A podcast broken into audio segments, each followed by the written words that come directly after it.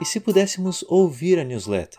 Já existem projetos que utilizam essa premissa, como o Felipe Deschamps News, projeto do Robson Antônio Lima de Mendonça, que disponibiliza a newsletter em forma de podcast utilizando um serviço de text-to-speech para gerar os episódios.